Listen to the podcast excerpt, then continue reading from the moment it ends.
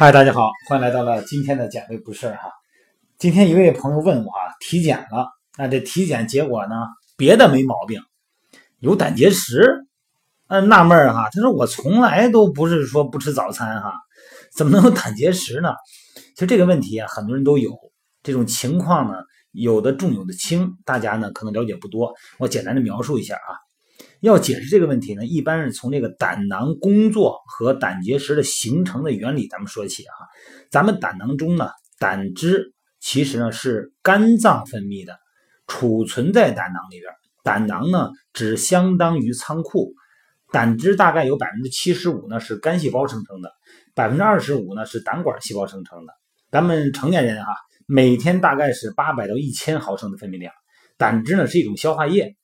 有乳化脂肪的作用，但是不含消化酶。胆汁呢，对脂肪的消化和吸收呢有重要的作用。咱们胆汁中的胆碱、胆固醇和卵磷脂可以降低脂肪的表面张力，让这个脂肪呢乳化形成微粒，有利于脂肪的消化。这个胆碱呢还和这个脂肪酸甘油酯酯呢结合，形成水溶性的复合物，促进咱们这个脂肪的消化产物的吸收，并且呢。促进脂溶性维生素的吸收，你像 AEDK，哎，帮助它们吸收。在非消化期间，胆汁呢储存在胆囊里边。那么消化期间呢，胆汁呢就直接哎由肝脏呢以及这个胆囊中大量的哎就排到十二指肠了。你看你睡了一晚上觉，胆汁里边储存了一夜的胆汁哈，胆囊里边。那么如果不吃早饭呢，这个胆汁呢它没有用武之地，还会浓缩形成胆泥。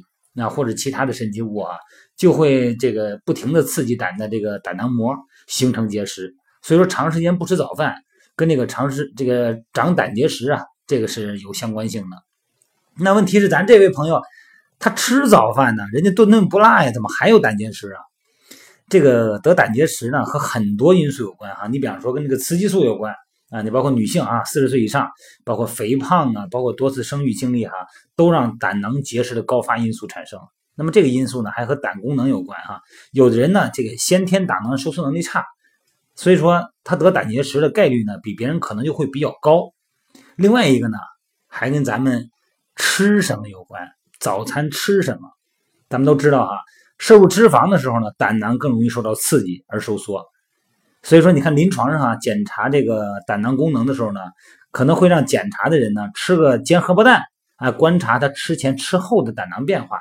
那么，如果每天的早餐为了减肥过于清淡啊，光喝点粥啊，这个吃点这个青菜什么的，甚至于说你光喝粥，一点什么都别的不吃，对胆囊的刺激呢就不够。所以早餐的时候呢，要保证适当的脂肪哈，呃，包括那个荷包蛋呐，在凉拌菜里边搁点油。啊，你得保证正常的这个脂肪啊，是吧？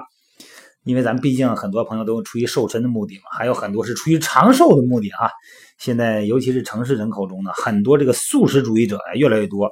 那么长时间吃素呢，真的是增大这个胆结石的风险哈。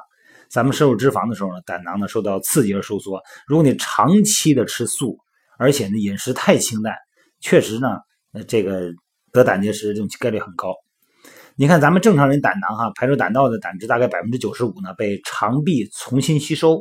那么素食者呢，这个胆汁酸的这个肝胆循环特别少，就造成胆结石的原因。而且长天吃醋呢，还导致维生素这个 A、D、K，哎这个脂溶性维生素在这个就是严重缺乏吧，然后导致这个胆囊上皮细胞的脱落，而且让胆固醇呢容易沉积。嗯，这个为胆结石呢创造了一个特别好的条件啊，所以说呢，咱们大家在减食、减肥也好，在控制体重也好，你这个油啊，咱们不是每天都说嘛，这个脂肪含量，尤其是优质脂肪的含量啊，你怎么不能一天怎么在二十克以上，肯定不能超过三十克哈，得有个二十克，而且你运动期间嘛，在运动减肥期间，你的代谢能力就更好，而且组织各方面细胞它的生成啊，这个更快，它更需要它的原料。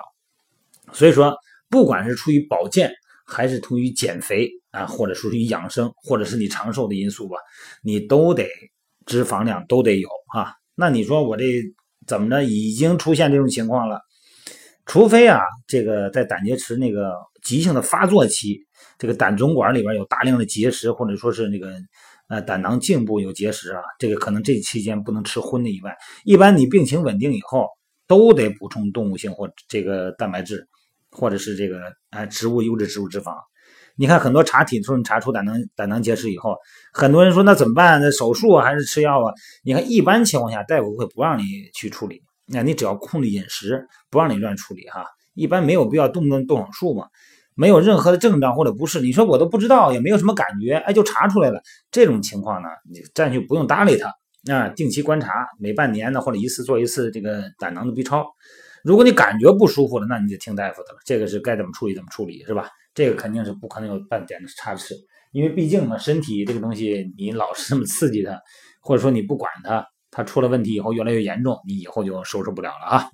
好了，今天呢，咱们不多说，咱们就提醒各位哈，早餐啊，不要糊弄，你别为了减肥啊，一点油不吃，没什么好处啊。好了，各位，咱们先聊到这啊，晚上咱们继续在直播聊啊。